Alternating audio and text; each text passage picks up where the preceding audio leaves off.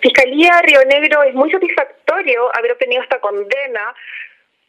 que es la primera desde la entrada en vigencia de la ley 20.507 por ambos ilícitos tipificados allí, es decir, por el tráfico ilícito de migrantes y además la trata de personas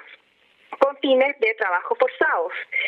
Eh, esto ha sido producto de una extensa investigación que comienza en el abril del año 2015 y que terminado con este veredicto condenatorio gracias a que pudimos ofrecerle al tribunal múltiples y concordantes medios de prueba